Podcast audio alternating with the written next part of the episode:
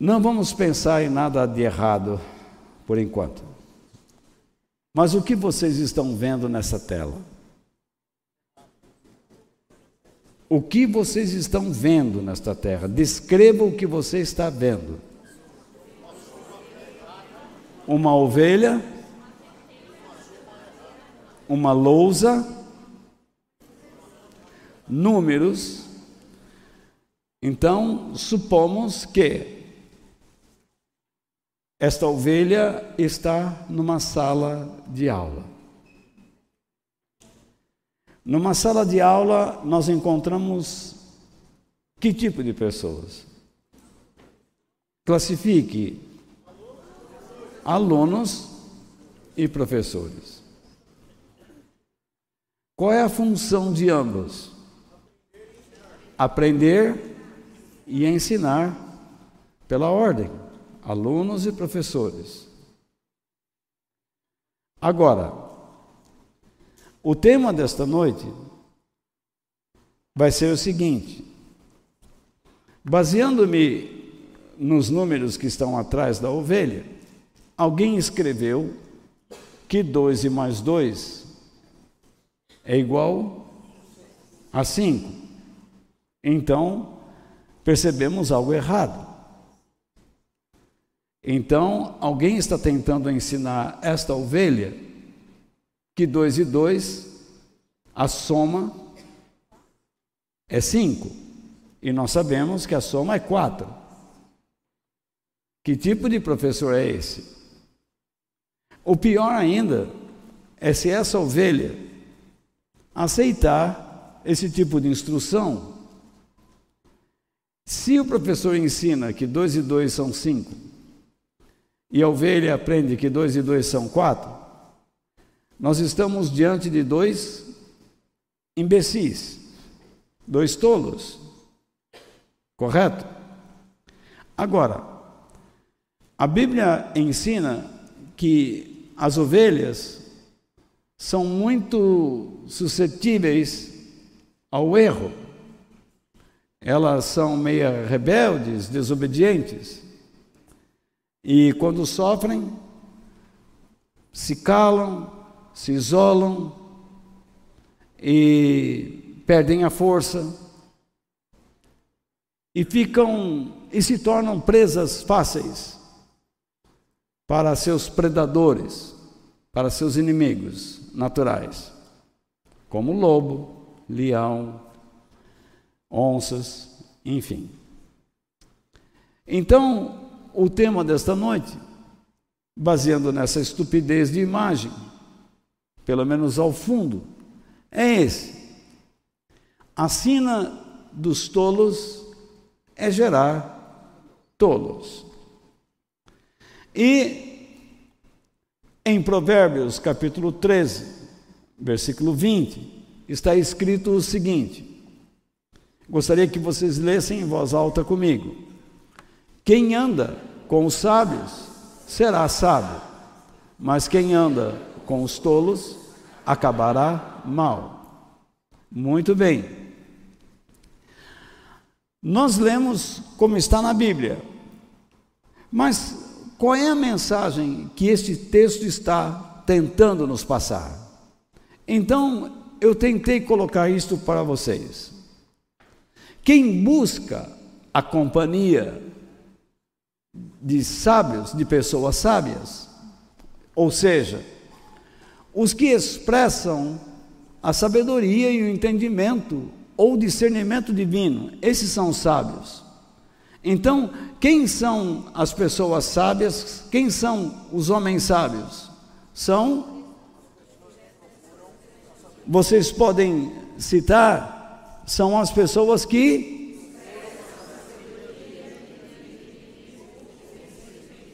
Então, então fica claro e isso é bom que vocês entendam, que a sabedoria, ela não expressa o conhecimento, ela reflete o conhecimento em forma de entendimento, discernimento, compreensão. É diferente. o processo é o seguinte: você aprende, você estuda para conhecer, você adquire o conhecimento. E esse conhecimento deve servir para alguma coisa, trazer a você habilidade, correto? A habilidade é a sabedoria. Então, quando você está numa situação, seja ela que você não compreende, e você diz: Meu Deus, por que isso está acontecendo comigo? Eu não fiz nada de errado. E você não compreende. A sabedoria, devido ao conhecimento que você tem do caráter de Deus, vai dar a você discernimento à medida que você pratica o que deve ser feito. Dentro de uma situação que você não entende, a primeira tentativa é buscar a solução para aquilo, a libertação daquilo, porque nós não queremos sofrer, concordo? Nós não queremos passar por dificuldade, nós queremos nos livrar das dificuldades. Isso é muito comum e não é errado isso, nada de errado. Tanto que Deus pede que nós lancemos sobre Ele nossas ansiedades. Mas também a palavra de Deus diz que nós devemos ter força e coragem para esperarmos no Senhor. Muitas vezes é ensinado que nós devemos ter força e coragem para lutarmos contra o inimigo. Mas a Bíblia também diz que nós precisamos ter força e coragem para esperar por Ele, pelas suas ações. São dois tipos de espera, que os cristãos muitas vezes ignoram ou desconhecem. Então, se eu estou numa situação em que eu não entendo, eu preciso pôr na minha cabeça uma coisa se eu tiver que enfrentar um inimigo espiritual, eu sei que devo resisti-lo. Se eu ainda não entendo as razões de Deus ter permitido que eu esteja nessa situação, eu devo resistir a mim mesmo. Então, eu devo resistir um inimigo que tenta me influenciar a não pensar em Deus. E eu devo resistir a mim mesmo para continuar pensando em Deus. Ficou complicado ou não? Não, não. Quem não entendeu, levante a mão. O senhor está expulso da classe. Então, veja bem, se eu estou numa situação que eu não estou entendendo. Por que eu estou nela? Então, logo chega alguém e diz assim: não pergunte por quê, mas diga para quê. E eu pergunto: qual é a diferença de por quê e para quê? Nenhuma. É a mesma coisa. E você acha que simplesmente eu dizendo, Senhor, por que, ou segundo o amigo para que eu estou nessa situação? Você acha que Deus vai responder alguma coisa? Vai nada. Vai nada. Ele não vai falar nada. Então, se eu não consigo ouvir Deus costumeiramente, como eu vou ouvir Deus no meio de uma situação confusa? Lembre-se de Sadraque, Mesaque e Abdinego. Eles estavam numa situação em que, se eles não se dobrassem a uma estátua manufaturada em honra a Nabucodonosor, eles seriam lançados numa fornalha aquecida sete vezes mais que o normal. E eles deveriam fazer isso quando um toque de uma trombeta acontecesse. E então alguém soou a trombeta. As pessoas todas se dobraram. E eles três ficaram de pé. Aquilo foi uma afronta. E então a sentença lhes veio: joguem os três na fornalha. A pessoa que os atirou para dentro da fornalha, devido ao calor que saía de lá e à aproximação dessa pessoa, aquele bafo simplesmente matou a pessoa.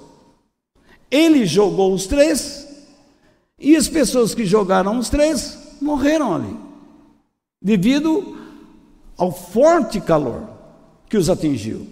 É como você abre uma panela, que após ter estado no fogo, você abre, ah, deixa eu sentir o aroma, e o vapor queima a tua cara. Então, foi isso que aconteceu. Mas pensando, regredindo um pouquinho, vamos supor que eles estivessem pensando: olha a situação que a gente está. Nós sempre fomos fiéis a Deus. E agora, se nós não nos dobrarmos diante dessa estátua, o que, que vai acontecer conosco? Vão nos matar. Nossos inimigos vão nos matar. O que, que a gente pode fazer? Eles estão diante de duas situações. Eles estão diante de um inimigo físico, diante de um inimigo espiritual e diante de sua natureza humana, com a qual eles deverão lidar. Eles estão diante de três situações que deverão decidir, tá? Eles dizem: essa pessoa que está fisicamente à nossa frente, nos ordenando que nos dobremos diante da estátua, o que ela está pedindo fere o que o nosso Deus nos pede, nos ensina. Fere. Então, ela está a serviço de quem? De Satanás, do inimigo da verdade. Então, nós vamos resistir ao nosso inimigo. Mas para resistirmos ao nosso inimigo, nós precisamos definir a quem nós precisamos servir. Nós queremos servir a Deus, então precisamos resistir ao medo que está dentro de nós e cultivarmos entre nós coragem pelo que nós conhecemos de Deus. Você percebe que tudo isso é uma escolha? Ou são escolhas? Deus muitas vezes nos coloca em situações para testar nossas escolhas. E nós precisamos saber como vamos escolher, porque Deus nos deu o livre arbítrio. Se você escolher errado, você vai colher a consequência do seu erro. Mas se você escolhe certo, também haverá consequências, mas pela escolha correta que você fez.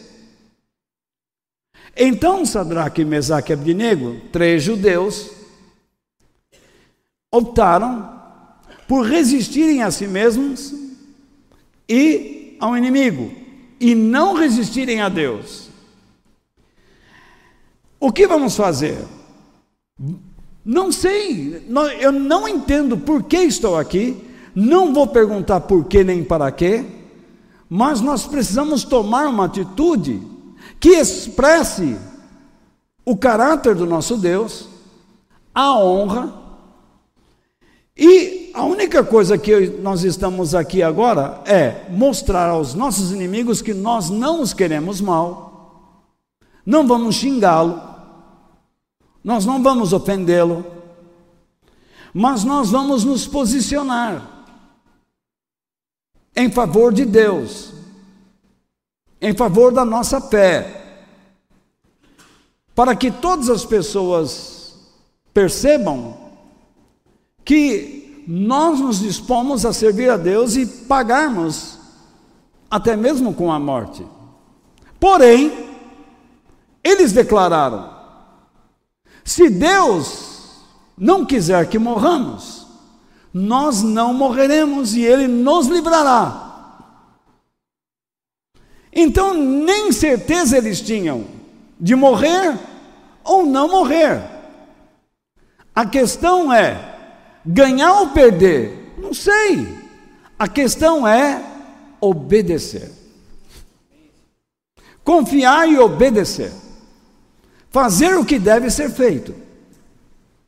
E o que deveria ser feito ali era não ofender o inimigo, não tratá-lo mal, honrar Deus e aceitar o plano de Deus naquele momento. Essa era a opção. E assim eles fizeram.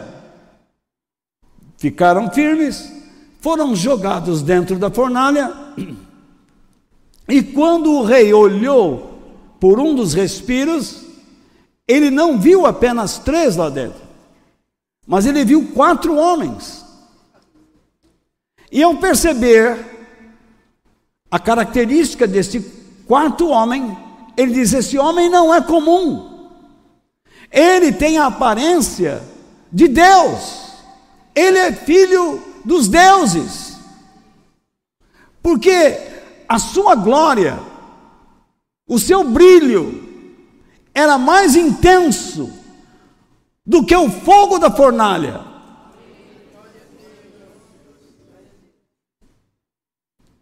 Então, o enredo de tudo isto que nós precisamos aprender está aí. Você não entende muitas vezes por que está sendo maltratado.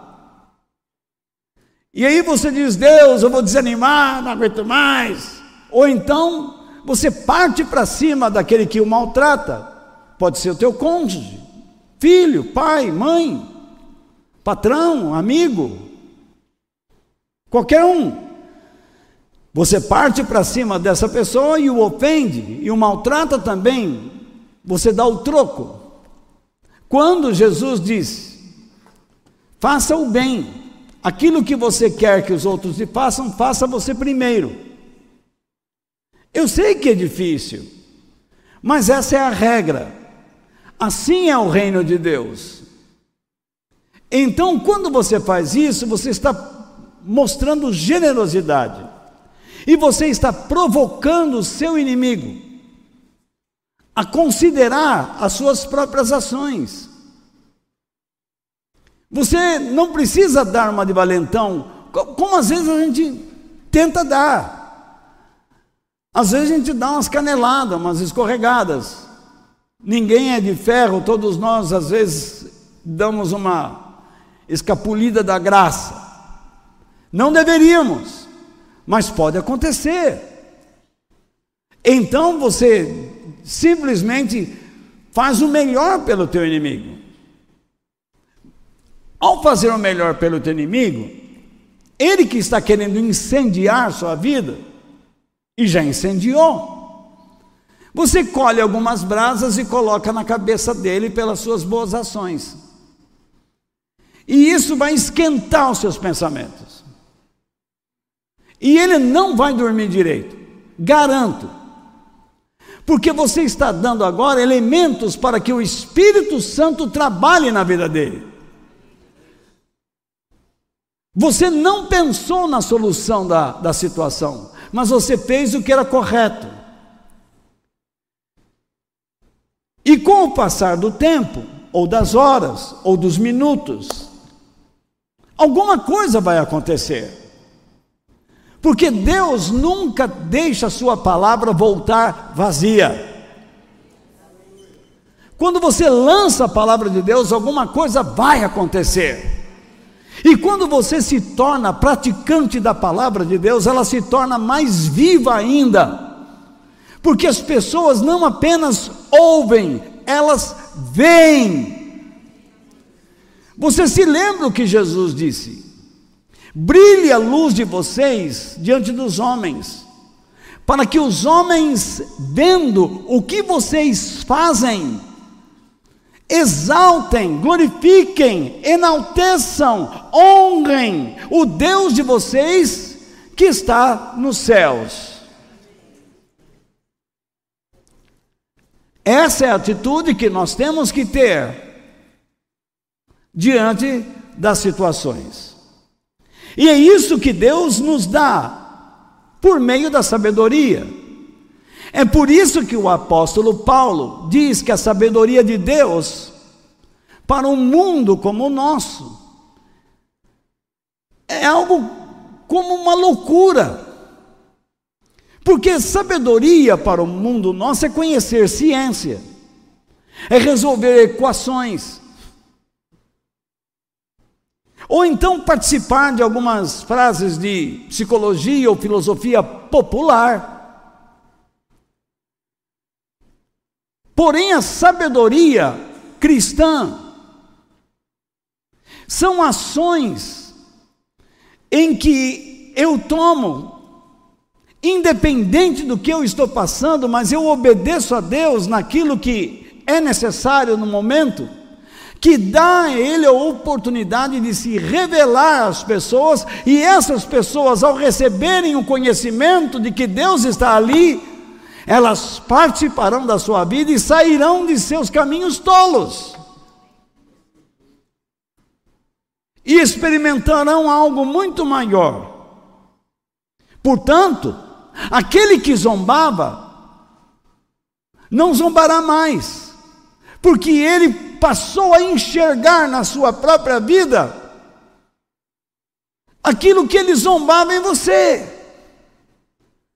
E agora ele diz: Puxa, você me falou tanto, mas agora eu vejo na minha própria vida que você tinha razão. Eu já vi isso acontecer inúmeras vezes. Em casais, entre amigos, entre religiosos e por aí vai. Então, quando você adquire o conhecimento, ele tem que servir para te dar praticidade, abrir um espaço em seu interior para que Deus possa lhe dar sabedoria.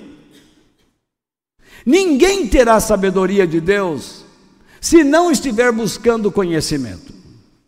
A verdade é essa.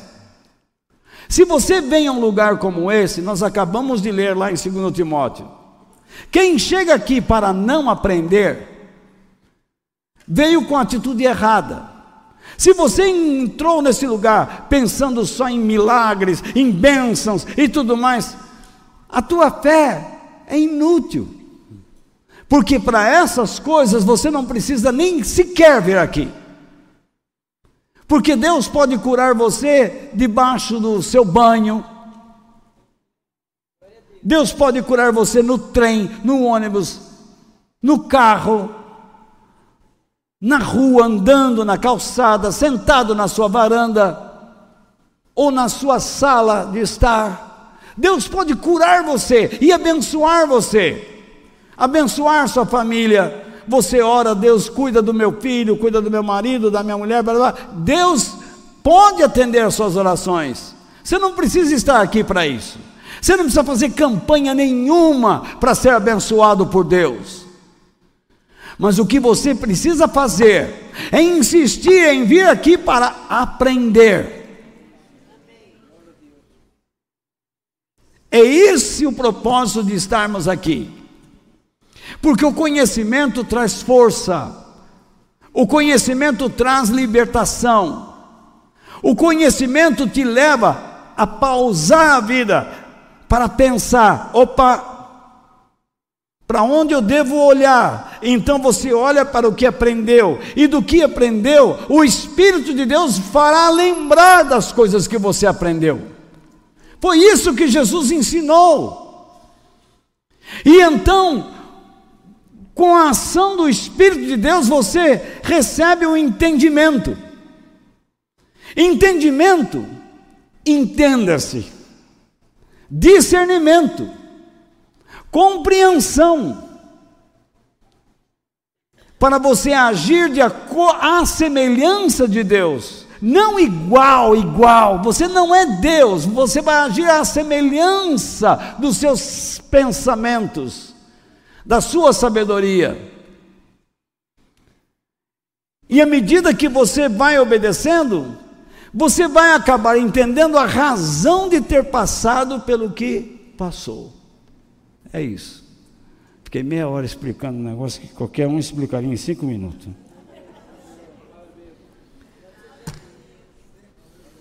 Eu sou meio atrapalhado. Eu sei disso. Mas então voltemos ao nosso texto. Vocês entenderam agora isso que eu expliquei? Ficou claro? Yes or not? Yes. Nossa igreja é poliglota, nós falamos inglês até em húngaro. Então, veja bem. veja lá.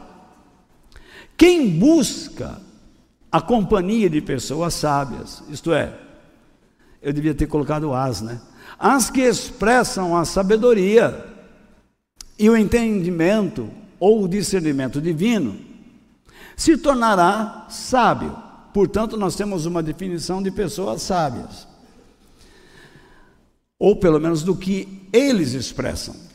No entanto, aqui é importante você notar Entretanto, no entanto, mas, ele vai falar do outro lado. Aquele que insiste em andar, o que significa em andar? Associar-se com, aprender e aceitar as propostas de pessoas irresponsáveis e tolas, corre o risco de se corromper tornando-se como elas. E após esta vida, gritará inutilmente por socorro em profunda aflição. Por que eu cheguei a essa declaração, a essa explicação a vocês? Porque, ó, quem anda com os sábios será sábio, mas quem anda com os tolos acabará mal. Então, ande sob a instrução divina e aprenderá a discernir as armadilhas dos tolos. Se você buscar o conhecimento divino da palavra de Deus, você logo percebe o vazio das palavras das pessoas. Às vezes eu estou ouvindo alguém que se diz pregador.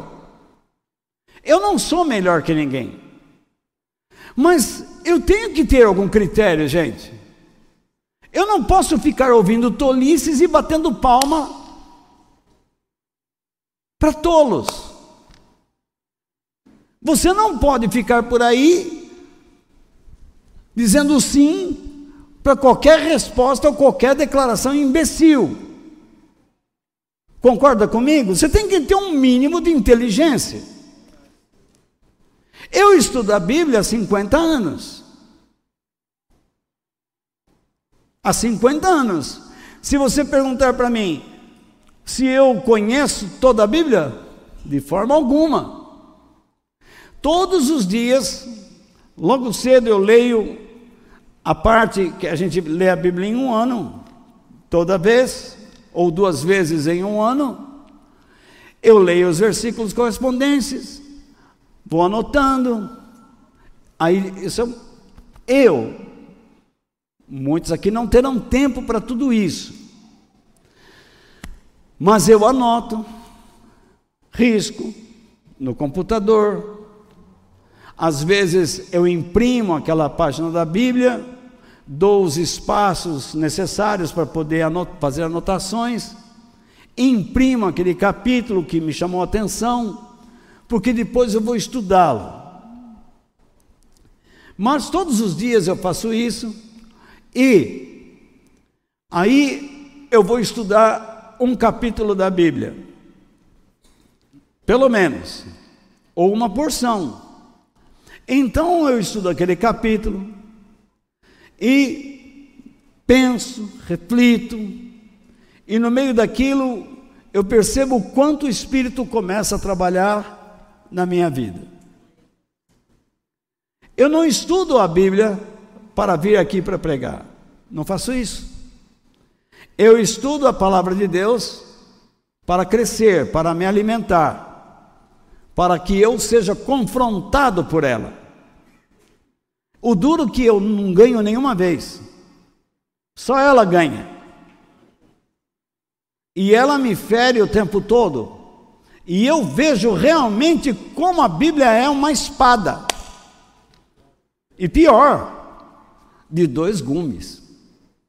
Você escapa de um lado, ela fere desse, de outro. Você pula para o outro lado, pum, ela pega do outro. Não tem como escapar. Não há como se ocultar de Deus. É como disse o homem de Deus: Para onde eu fugirei da tua presença? Então a melhor coisa é se entregar, é aprender Algumas pessoas dizem, Walter, por que, que você escreve a palavra instrução iniciando com letra maiúscula? Porque a palavra instrução vem, ela significa o ensinamento de Deus, a Torá, a palavra de Deus viva de Deus, a luz. Tá? Então, por isso que, em respeito, pode escapar em alguns textos, eu gosto de escrever a palavra instrução com letra maiúscula, porque eu, o meu desejo, irmãos, é honrar a Deus em tudo que eu fizer. Quando eu escrevo algum pronome que se refere a Deus, ao Espírito Santo, a Jesus, eu também coloco em letra maiúscula porque eu quero honrar Deus, eu quero respeitar. Eu jamais uso o pronome você para Deus. Ou eu usarei tu, ou usarei vós. Não uso você, porque você, para uma autoridade como essa, diante da qual estamos, é um desrespeito tremendo. Não se trata Deus de você. Deus deve ser tratado com honra, reverência. Portanto, tu és o único Deus. É assim que se faz. Não tem nada de você. Muito bem. O texto nosso deixa muito claro que as nossas escolhas vão determinar qual será o desfecho de nossas vidas. Vamos encerrar nossas vidas com gemidos de tristeza, aflição, desespero? Ou vamos terminar em um lugar de alegria?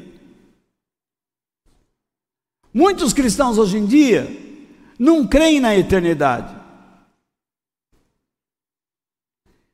Muitos estão negando até mesmo o próprio inferno, dizendo que o inferno não existe. Eles se enganam.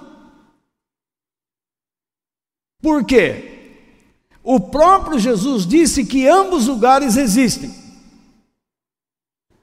Um é preparado para os desobedientes, indiferentes, pessoas que não querem obedecer a Deus por nada, e o outro, que pela obediência e confiança, provaram durante o curso de suas vidas que amam a Deus. Então, o propósito de Deus é que você e eu tenhamos uma vida sábia. E eu vou de novo ler o texto base com vocês, mas dando mais claridade. Então veja bem: quem anda com os sábios será o quê? Então vamos lá. Quem anda com quem? Será sábio. Nós estamos diante de um texto tão curto, mas muito profundo. Não se engane, porque quando você lida com as palavras na Bíblia, ou da Bíblia, elas têm uma profundidade fantástica. Então veja bem, o verbo andar aqui, quem anda, qual é o sentido disto? Vejamos, quem decide, ó, olha só como vai mudar, e pode confiar em mim que eu estou falando. Quem decide pastorear ou apacentar a sua mente com os sábios, o que, que vai acontecer? Quem são os sábios? Com os que fazem uso das Escrituras, a fim de serem prudentes e obterem o entendimento, ou melhor, quem anda é aquele com os que fazem uso das Escrituras, esse afim se refere a quem anda, tá? A fim de ser que? Prudente e obter o entendimento que a sabedoria de Deus dá para cada situação. Eu expliquei no início. Está clara a explicação aqui ou não? Tá ou não? Muito bem. Então, nós entendemos que a pessoa que vai atrás do sábio, ela está com dúvidas.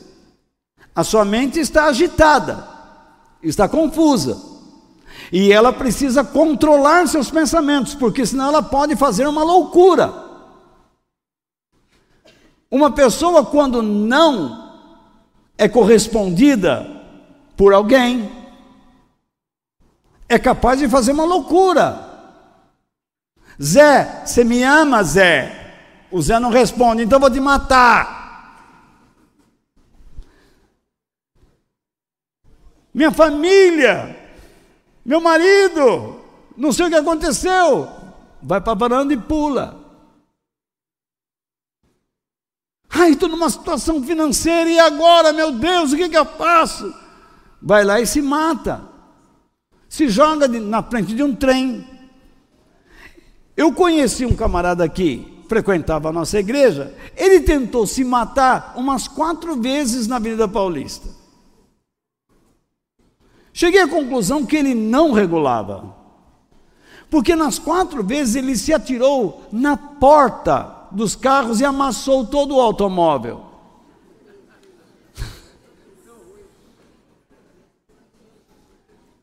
Mas nem o diabo quer um traste desse. Então, veja só. Se você está confuso mentalmente, você entra em desespero. E aí você sai à caça de pessoas. Agora, se você entende que a Bíblia ensina que você deve procurar os sábios, que tipo de pessoa você vai ter que procurar? Pessoas que fazem o quê? Uso das escrituras, que vão ensinar você a ser prudente, a não ser impulsivo, a não tomarem decisões baseando-se em emoções. Vocês não podem agir no grito. Então eu vejo muitos cristãos fazendo, eu tenho o poder do Espírito Santo, uh, e só fazem bobagens. Qualquer situação diferente, caem em prantos, desanimam, se entregam aos lençóis, caem na cama, não tem coragem. Quando você entende isso, você começa então a agir com coragem. Você sabe para onde ir. Buscar a Deus significa buscar aqueles que são dele, que verdadeiramente o representam. E quando você estiver sozinho, você vai sentar e vai colocar sua vida nas mãos de Deus, acreditando na sua presença e tratá-lo com respeito ali. Então você sabe que vai procurar alguém que vai torná-lo prudente e as chances de dar você entendimento são grandes. Porém, nem sempre um homem ou uma mulher de Deus lhe dará as respostas que você gostaria, mas chamará a sua atenção para ações que você deveria estar tomando. Não sei se fui claro de novo. Porque o que as pessoas querem são respostas mágicas. Eu não sou Deus, ninguém é. Mas pelo seu olhar, pela sua expressão, pelo seu modo de agir, pelas suas ações, logo se percebe que você está falhando em algumas coisas. E então vamos corrigir isso. Aí você diz: Mas e o meu inimigo? Deixa ele nas mãos de Deus. Faça o que deve ser feito para beneficiá-lo, não maltratá-lo, não prejudicá-lo. E beneficie as pessoas que estão ao seu redor. Eu estava conversando com minha querida irmã. Ela está tomando quimioterapia. E toda vez que nós tomamos quimioterapia, ficamos com aquele gosto de estarmos chupando prego enferrujado. O corpo parece que vai desmontar. Quantas vezes eu não vim aqui pregar com vocês com a minha quimioterapia pendurada aqui? Entrando pelo meu pescoço.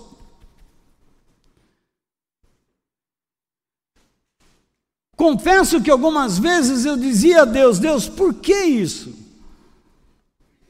Ou para quê? Mas logo eu recuperava e dizia: não, eu tenho que me compor, recompor. Eu tenho que compartilhar aquilo que eu espero do Senhor, aquilo que as pessoas esperam de Ti, para que todos nós sejamos mais fortes, mais corajosos, e depois nós vamos entender a razão de tudo, e tudo vai terminar bem.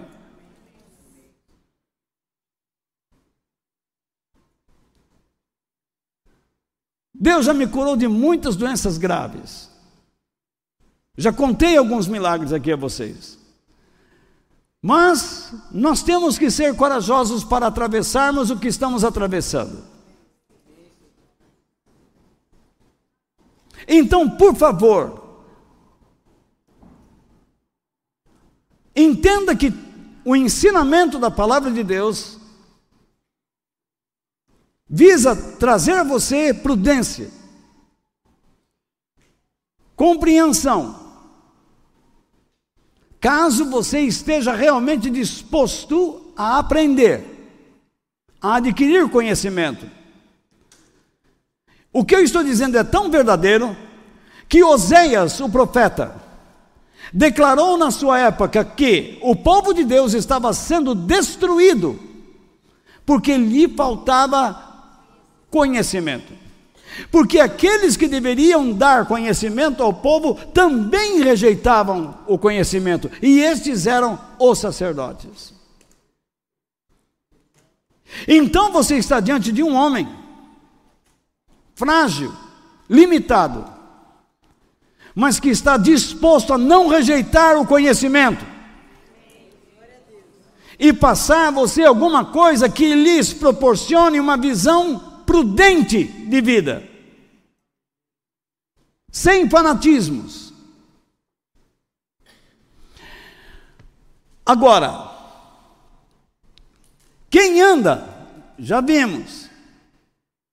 Os sábios, já entendemos. Será sábio? É, um, é uma mágica? Não. Eu estou aprendendo a prudência para obter o quê? Capacidade. Qual capacidade? De enxergar a vida ou as circunstâncias pelo ponto de vista divino ou de Deus. E agirá ou e agirei com sabedoria e prudência. Porque o entendimento está na prudência. Aí está o poder. Não é saindo, eu vou orar em nome de Jesus, vou dar o passo da fé no escuro. Isso é coisa de louco. Isso não se faz. Nunca ensine alguém a agir dessa maneira. Condene-se a si próprio quando você for tentado a agir desse modo. Mas, continuamos. Mas, de novo, essa conjunção aí, vai falar agora o contrário. Quem anda? Quem decide aprender a apacentar a sua mente? Quem decide a se acalmar? Porque apacentar significa ir ao pasto para comer, e quando você come, você se acalma. Então, veja bem, quem procura apacentar sua mente, se acalmar de seus temores, com os tolos, agora precisamos definir quem são os tolos. Quem são eles? Imprudentes, irresponsáveis, insensatos ou arrogantes. Por qual razão eles são assim? Por rejeitarem as instruções de Deus. E quando você olha as pessoas, você nota como eles podem ser tão cegos ao escolherem o errado, a andarem o errado e acharem que estão certos. Não dá para entender. Um pai conversa com o filho, explica a ele sobre seus erros, e esse filho passa a odiar o seu pai e sua mãe pela educação que ele quer que eles querem lhe dar. E então o filho se torna um rebelde. E aí os pais começam a dizer: Meu Deus, o que está acontecendo? Já sei, foi por causa da Bíblia, fui ensinar a Bíblia para essa criança. Olha só o que aconteceu com esse jovem. Não quero mais saber de igreja. Olha o impulso. Você não tem que procurar entender a situação. Não dá. O que você tem que fazer é insistir em ser sábio e fazer o melhor pelo seu filho. Não maltratá-lo, não expulsá-lo.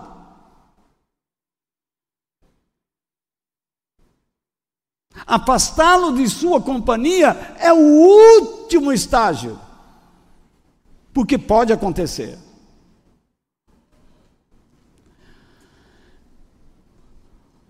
O que vai acontecer com uma pessoa que se entrega às propostas dos tolos?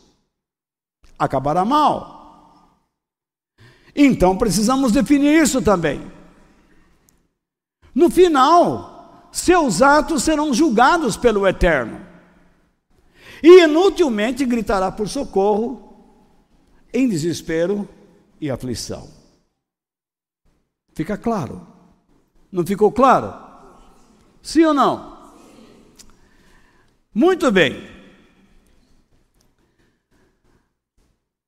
Isso deve nos levar a pensar o seguinte: não brinque de ser cristão, pois o diabo não brinca de ser diabo.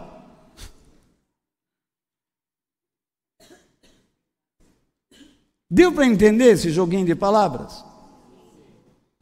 Não brinque de ser cristão, porque o diabo não brinca de ser diabo. Ele leva a sério o, ao que ele se tornou. Muitos cristãos não levam a sério o encontro que tiveram com Cristo. Continua enchendo a cabeça dos outros de positivismo. Encontra uma pessoa sofrendo e diz: Não, Deus vai, Deus vai te abençoar, Deus vai tirar você dessa situação. Como é que você sabe? Se uma pessoa não for obediente, Deus não vai tirar nada. E se Deus tirar essa pessoa daquela situação, você pode ter plena certeza que Ele mesmo a colocará noutra situação para abrir seus olhos.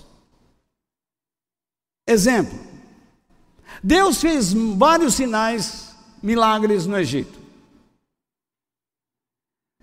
Após cada um deles, Faraó dizia: Ore por mim, Moisés. Estou vendo que o Senhor é, é Deus. Digamos assim. Moisés ia lá, orava, parava a praga. Bom, Faraó, agora deixa o povo ir. Não, não vai não.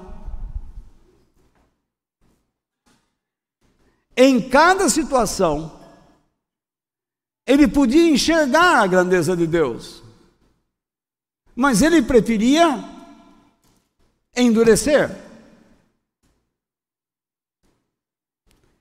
Você pode enxergar Deus, mas a dureza do seu coração ou do meu pode fazer com que ele nos coloque noutra situação para nos quebrar para que nós nos abramos a Ele, entreguemos a Ele. Vocês estão comigo? O livro de Gênesis narra a história de Adão e Eva, que sobre a terra foram os primeiros tolos. Ao aceitarem os argumentos fraudulentos do pai dos tolos. E vocês têm as referências aí na apostila que eu enviei a vocês. Eles, em vez de permanecerem debaixo das instruções de Deus, infantilmente, como numa brincadeira de criança, imaginaram ser igual a Deus, pois esta foi a proposta satânica. Vocês têm que ser Deus de si mesmos. O que o diabo fez? Tentou deslocar o foco desses dois para que olhassem para os seus próprios desejos. Tá. Isso trouxe dores, sofrimentos, tanto para o casal para os seus filhos e a sua descendência, digamos, a humanidade, a raça humana. Porque eles são os pais da raça humana. A raça humana veio de Adão e Eva. Eles são os originadores. A origem da raça humana. Muito bem. Aí quem errou primeiro? A mulher. E então ela ficou olhando aquele fruto e não tem nada de maçã lá, e nada de sexo. Simplesmente Deus determinou: não toque nisto. Por exemplo, Deus diz a você, pai, não vista a sua filha de bruxa. Mas você diz: não tem problema, e veste. Você vai criar nela uma cultura que nunca mais vai sair. Deus diz: para que essa fantasia de Pierrot? Você vai lá e veste. Isso honra a Deus? Claro que não. Isso te leva a outras aptidões. Você cria uma cultura. Deus escolhe uma coisa e põe no seu caminho e diz: Isso não. Aí os psicólogos populares dizem: Nunca diga não ao seu filho. A Bíblia diz que você deve dizer sim, não.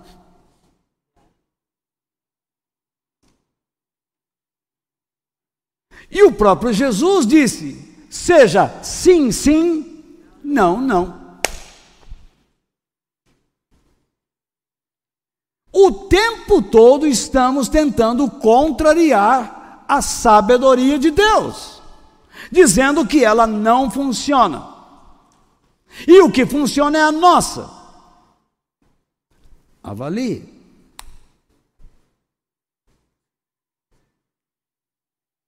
Então veja só, Deus escolheu uma árvore com um fruto e disse: pode comer de tudo, de todas, menos daquela. Uma só. Mas foi lá que Eva estava olhando. Engraçado. Deus não me mostrou por que não deve. Eu só sei que se eu comer daquilo lá eu vou morrer. Então eles tinham uma noção do que era morrer. Porque morrer, a palavra morrer ali, no dia que eu comer dali, daquele fruto, serei exilada. Não era morte física, exilada, afastada da presença de Deus. Compreenderam? A primeira fase da morte é esta: afastamento da vida. E a última fase é o afastamento ou fim desta vida. Quando você volta ao pó.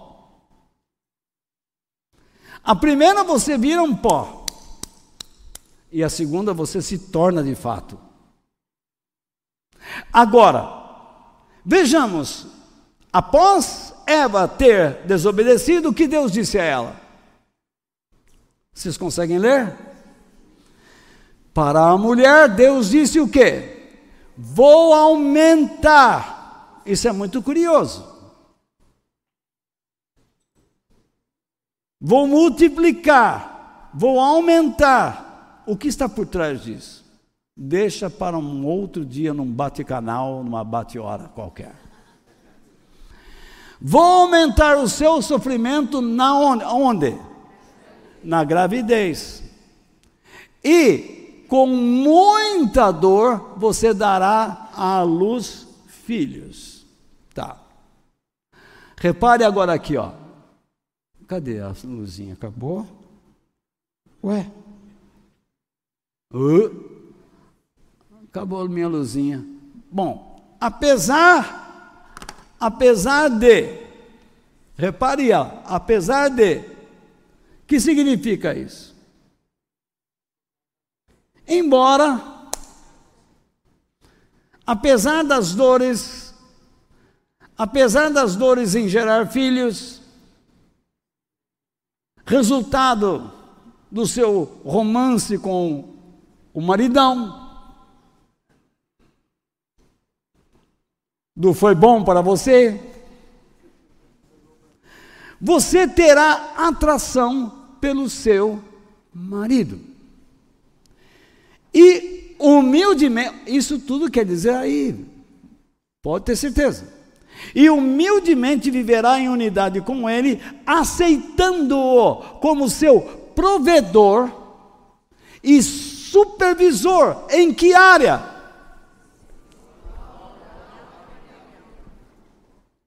conforme o que?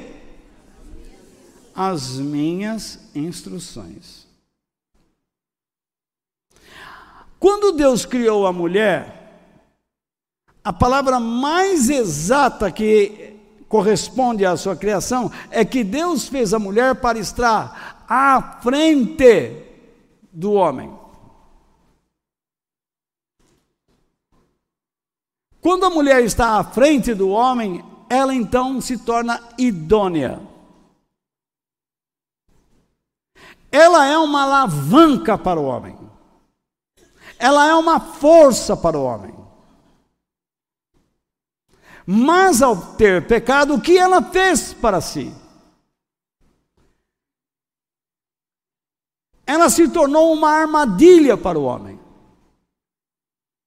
Emocionalmente fraca.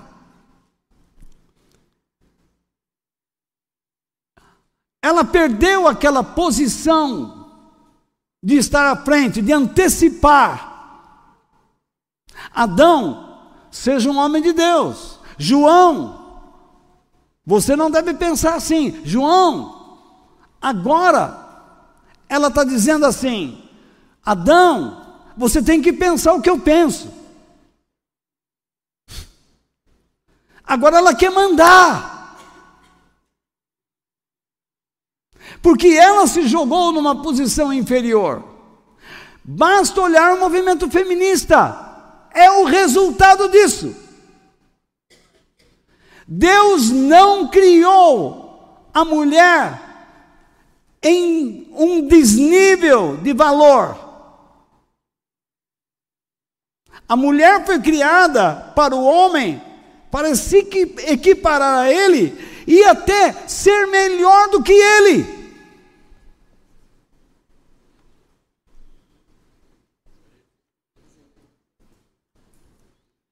para que o homem a escutasse.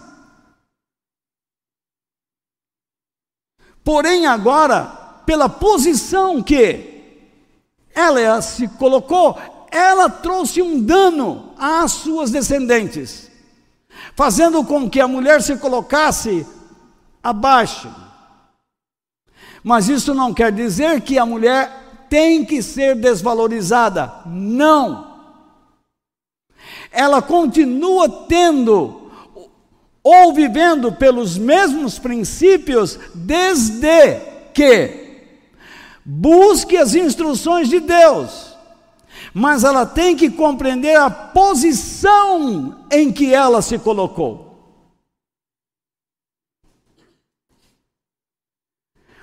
ela tem que respeitar a posição que Deus colocou o homem, porque ele sendo criado primeiro, como Paulo ensina no livro de Timóteo,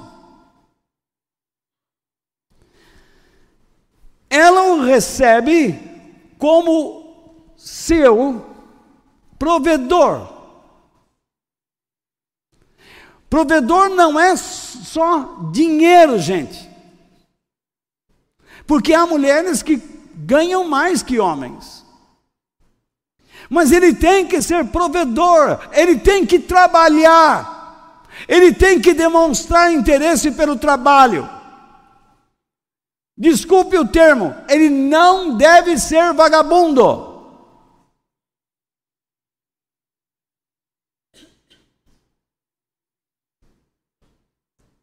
Pense bem com quem você está namorando. Aí, ele tem que ser um provedor espiritual, um exemplo moral.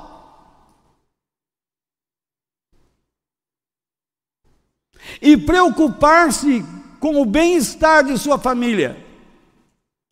Como uma mulher poderá tratar um homem que não atende a estas características? esse homem vai destruir sua casa.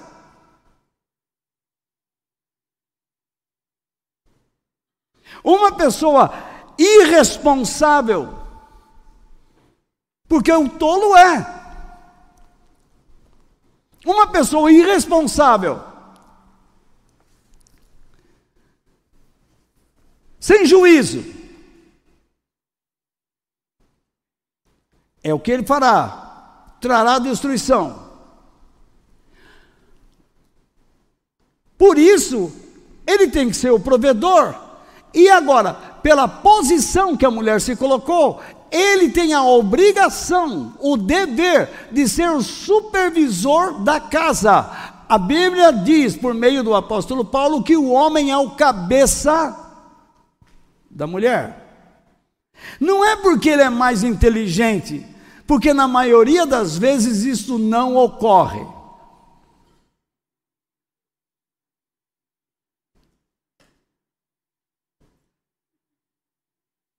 Pode acreditar. A mulher muito mais inteligente.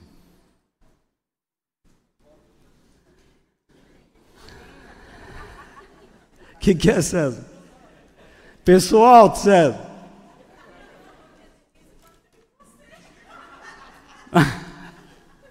Verdade. A mulher é muito mais inteligente. Mas ela se entrega às emoções, à impulsividade, ao descontrole emocional. E o homem, junto ao seu descontrole emocional, ele acrescenta, ele agrega a brutalidade. Ele vira um animal.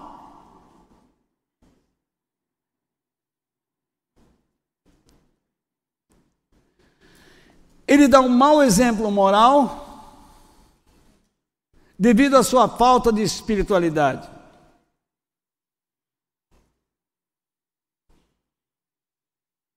Olha como tudo se encaixa. Agora, gente, já são 15 para as 8.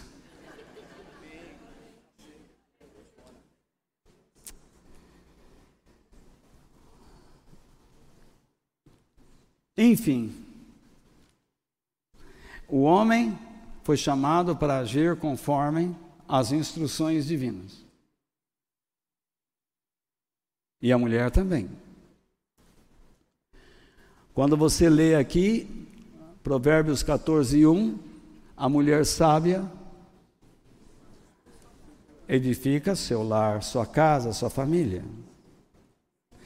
Quando você lê Provérbios 18, 22, lá está escrito que quando o homem encontra uma boa esposa, uma esposa sábia, ele encontrou, ele ganhou uma bênção de Deus.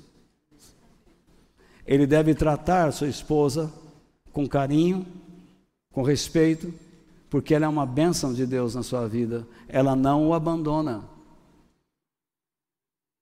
Eu dou graças a Deus pela minha esposa. Ela nunca me deixou em nenhum momento. Eu estou sentado lá no hospital ainda e ela está do meu lado. Ela está lá, depois do atropelamento eu não estou lá.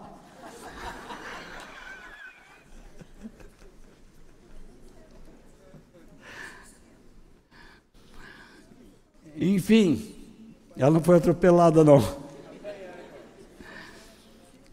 Então, o que Deus disse para o homem? Ah, eu esqueci de colocar aquela flecha lá, né? Apesar disso, apesar disso o quê? Apesar do sofrimento do, do, de ter filho, depois do sexo, a mulher não vai deixar de procurar seu marido, vai viver para ele. Porque se você antecipa uma dor, você diz: não quero mais isso. Não é isso que ocorre? Voltou a, a luzinha? Não. Não voltou, não. Acho que precisa trocar a bateria. Mas enfim. E para Adão, Deus disse o seguinte: Você fez o que a sua mulher disse e comeu a fruta da árvore que eu proibi de comer. Por quê? Ao errar, ela não só instruiu, como motivou o seu marido a fazer o mesmo. Ela ensinou como errar. A mulher tem essa habilidade. Ela é sedutora.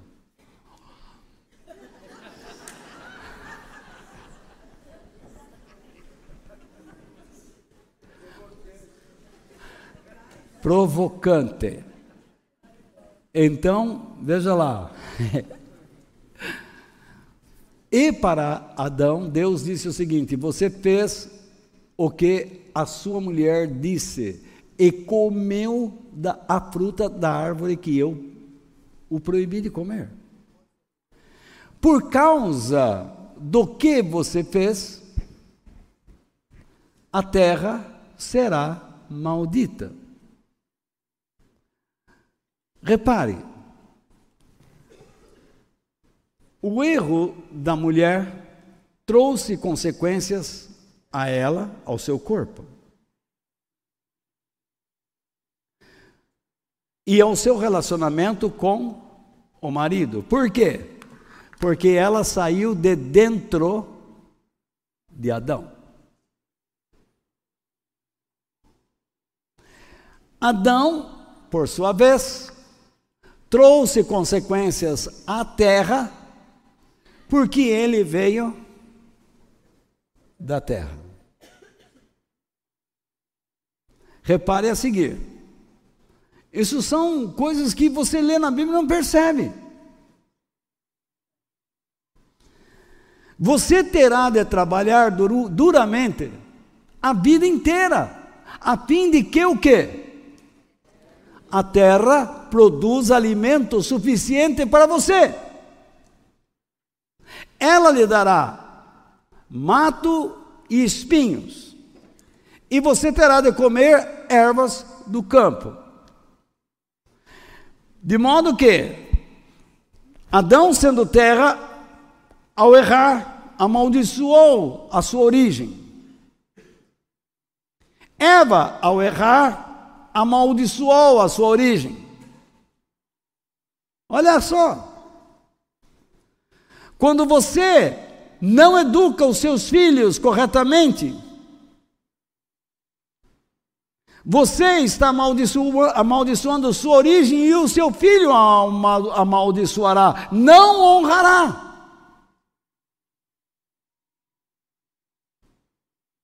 Você está trazendo uma desgraça à sua família. Portanto, um filho, quando percebe que o pai está ensinando errado, ele deve romper isso de imediato. Ele deve dizer ao pai: não é assim. Ele tem o direito. E desta forma ele estará honrando o pai de todos os pais, que é Deus. E ele quebra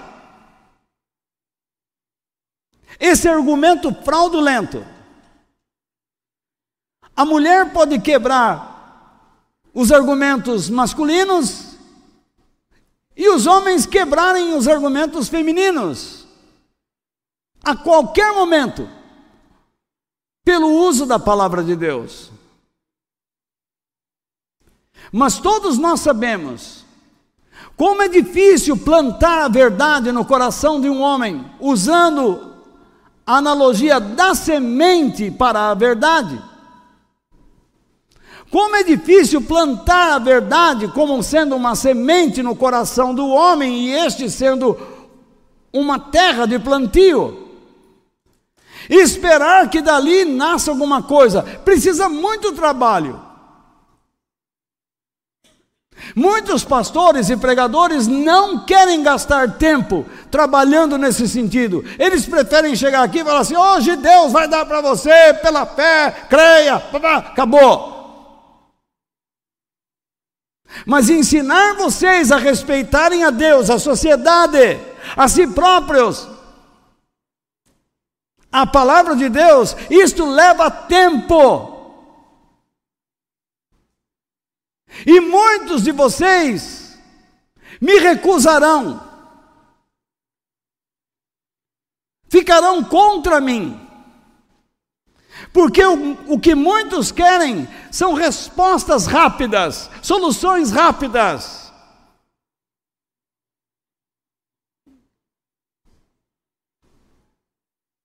Solutions drive-through.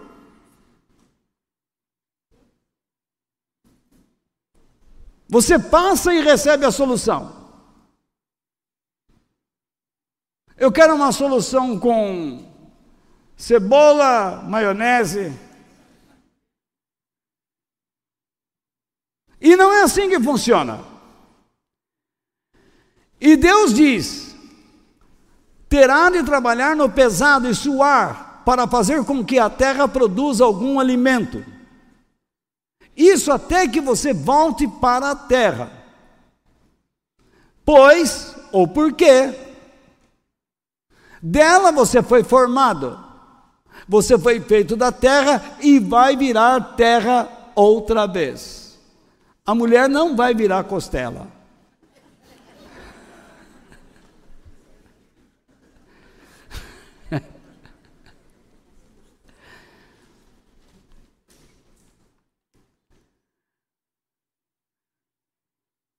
Isso deve levar o homem a respeitar a Deus, a mulher a respeitar a Deus.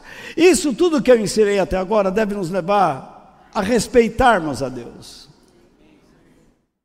Quando você, marido, trata bem a sua esposa, a escuta, por ela ter razões para lhe falar o que lhe falou, você estará honrando a Deus. E você, mulher, quando se cala para ser supervisionada e atendida pelo seu marido, você também está honrando a Deus. Você, filho, quando honra o pai, ouvindo-os, os pais, ouvindo-os com respeito e avaliar o que ouviu, você estará honrando a Deus. Vocês, pais, quando educam seus filhos segundo as Escrituras Sagradas, você estará honrando a Deus. Porque diante de cada situação, você terá que avaliar: diante de quem eu estou? Diante de Deus e do diabo. A quem eu servirei? A verdade ou a mentira?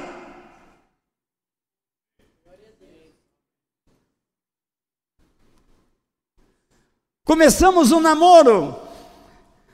Sim, Grimalda. Oh, Deberval.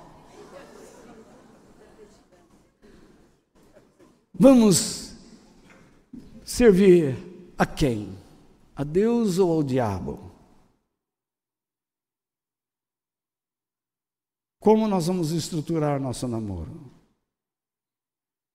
Você opta. Você escolhe. Mas vai ter consequências. E se você ingressa no casamento após ter namorado errado, sinto muito. As consequências serão pesadíssimas. Mas não há que desistir. Você tem que lutar para consertar fazendo todo o possível. Pega uma lima e passa na grimalda. Pegue grimalda uma grosa e passe no Everbaldo. Enfim. Cada bobagem, não? Jó disse o seguinte: e ele, referindo-se a Deus, disse aos seres humanos: para ser sábio, é preciso temer o Senhor.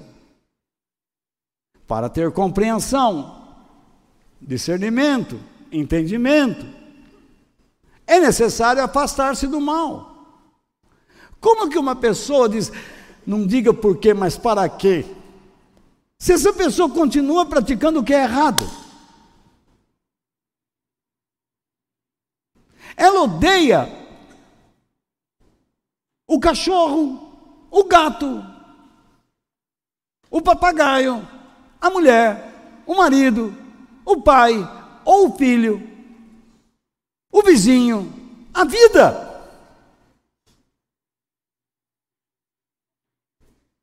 O marido é um bruta montes, um animal dentro de casa.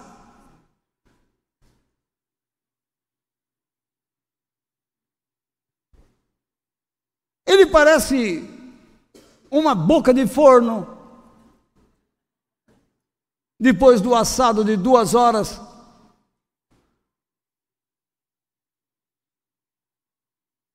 Além do bafo fedorento de cebola e alho, porque o aroma engana, depois que você mastiga isso, você não consegue falar com ninguém. E ele vai na igreja e ele ora. E se apresenta como um grande cristão. Quando na verdade é um hipócrita. A mulher fofoqueira, desesperada, faladeira, fala pelos cantos, em cada porta, fala mil palavras enche os ouvidos do homem.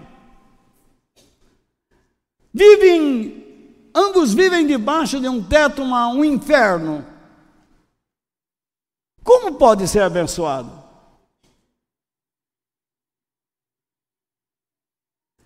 Eles não olham diante de quem estão. Como você pode ser abençoado aqui se você não repara diante de quem você está? Jesus disse: Onde estiverem dois ou três reunidos em meu nome, eu estou no meio de vocês.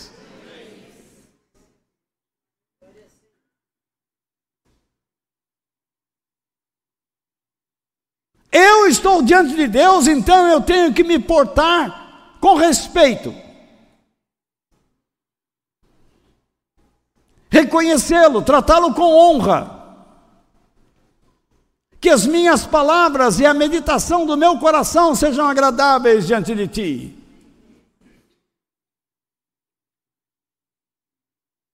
Que as minhas ações expressem a tua pessoa. Que a pessoa que está ao meu lado perceba que eu tenho interesse em crescer, em ser um homem ou uma mulher de Deus e não uma fantasia, um estereótipo de cristão. A partir de agora quero dar, fazer mudanças na minha vida. Determino a mim mesmo me resistir. Resistir ao diabo e me entregar a Deus. Entrega os teus caminhos ao Senhor, confia nele e o mais ele fará.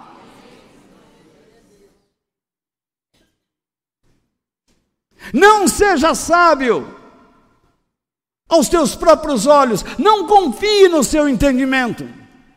Reconheça o Senhor em todos os seus caminhos, disse os nossos sábios.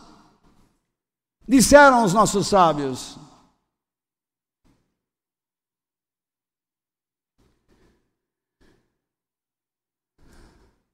Você se lembra quando Jesus foi tentado por Satanás? no deserto da Judéia. Transforme em pães as pedras. Pule do cenáculo. Olha, as riquezas deste mundo são minhas. Adão me deu e eu dou a você, se você se curvar e me adorar. Mas saia do caminho de Deus, saia da proposta de Deus. Coma do meu fruto, Jesus sabiamente o resistiu, porque Jesus mostrou para nós que em todas as situações, e principalmente no deserto, onde você não ouve voz alguma, somente aquela que você escolher ouvir. Satanás lhe falava, mas a voz que ele ouvia era as instruções de Deus. E eram as instruções de Deus que ele passava: nem só de pão viverá o homem. Não tentarás ao Senhor teu Deus. Somente a Deus prestarás culto e somente a Ele servirás. Isso foi o suficiente. Jesus disse: Eu estou diante de você, Satanás. Mas acima de você eu vejo Deus, e é a Ele é quem eu sirvo.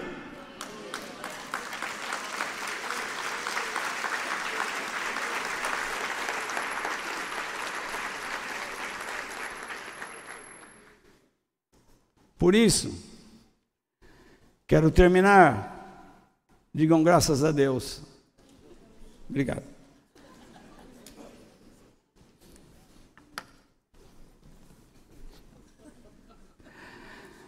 Sempre eu pego o Mário.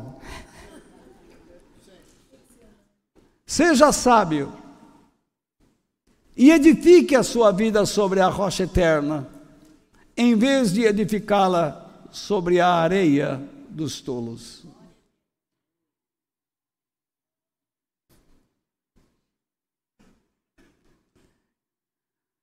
E eu coloco ali uma figurinha, um desenho até infantil, mas ele tem muito significado.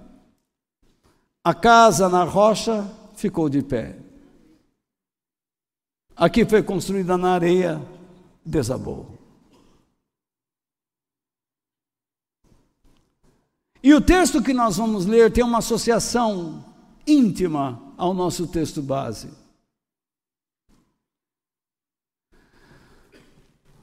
Quando Jesus diz: Olha lá, eu não vou ficar explicando esse texto, mas é claro, quem ouve, primeira atitude de um homem sábio, ouvir. Eu esqueci de pintar o viver também, mas está lá. Pega um pouco de sangue, passa a faca no pulso e pinta. Então, Deus me livre, não faça isso não. Então, olha lá, quem ouve esses meus ensinamentos, segunda atitude, e vive. Você só consegue viver algo porque aprendeu algo. E você só consegue colocar em prática aquilo que aprendeu porque compreendeu como fazer. E você só compreende o que deve ser feito porque você discerne o momento. Isso é a sabedoria. Um camarada nunca se encontra com alguém para meditar nas coisas de Deus, não participa de grupo pequeno, não faz nada, não lê Bíblia, não está. Aí diz assim: Ó oh, Senhor, neste momento, para tratar com meu filho, ou com a minha mulher, ou com meu marido, me dá, assim, ó, assim, ó, me dá sabedoria. Deus fica olhando, não posso, porque o meu espírito só pode fazer você lembrar do que eu ensinei.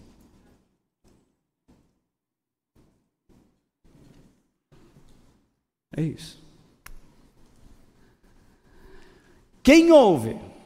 Ouve para quê? Para aprender. Os meus ensinamentos, por isso é ensinamento. Se é a Bíblia é clara, todo o tempo está chamando a gente para ensinar, para aprender. E vive de acordo com eles. É como um homem sábio que construiu a sua casa na rocha, na rocha eterna, que é Cristo. O nosso texto base diz: quem anda com os sábios será sábio. Quem constrói uma casa sobre a rocha é porque aprendeu a ser sábio, porque ele quer algo estável. Entendeu? Estável. Estável. Aí, caiu a chuva, Repare, a tempestade vem para um homem sábio. Oh meu Deus, não deixa que o mal a me atinja. Como não? Vai atingir. Mas você vai ter que aprender a ser sábio. Mas eu não estou entendendo o mal que me atingiu. Não tem que entender. Faça o que tem que ser feito dentro dele. E você vai saber por que ele veio. E quem você é dentro dele. E as pessoas olhando para você vão saber quem eu sou na sua vida e o que eu posso ser na vida deles. É isso que Deus quer.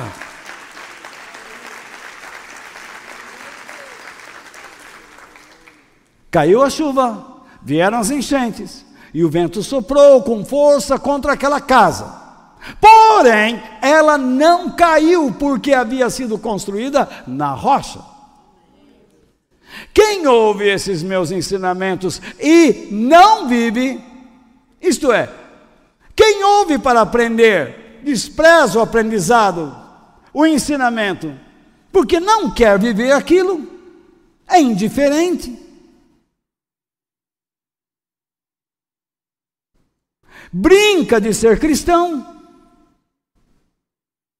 é como um homem sem juízo, tolo, que construiu a sua casa onde? Na areia. Nos, nos resíduos decorrentes da erosão de uma rocha. Porque na Bíblia o homem é comparado à pedra, não à rocha eterna, mas a pedras. E quando se corrói, e quando ela é corroída pela ação do vento, pela ação é, de, oh meu Deus, biológica, água.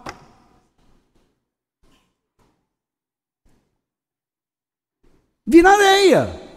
E dependendo da cor da rocha, é a cor da areia.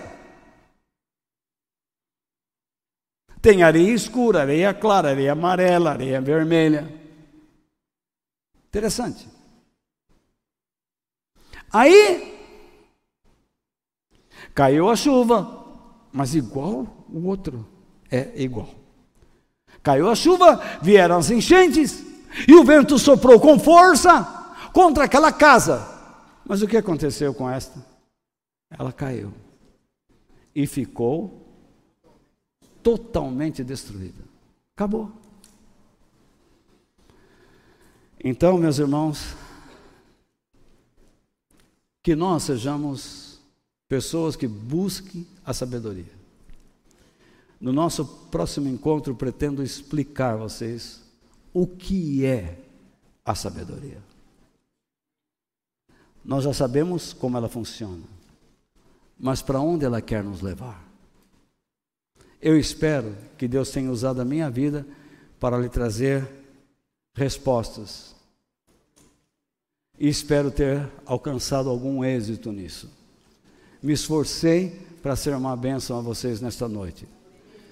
E eu desejo a todos vocês que o Senhor os abençoe e os guarde e que vocês tenham uma semana muito abençoada, junto com seus familiares, no seu trabalho. Que Deus te dê saúde e muita graça.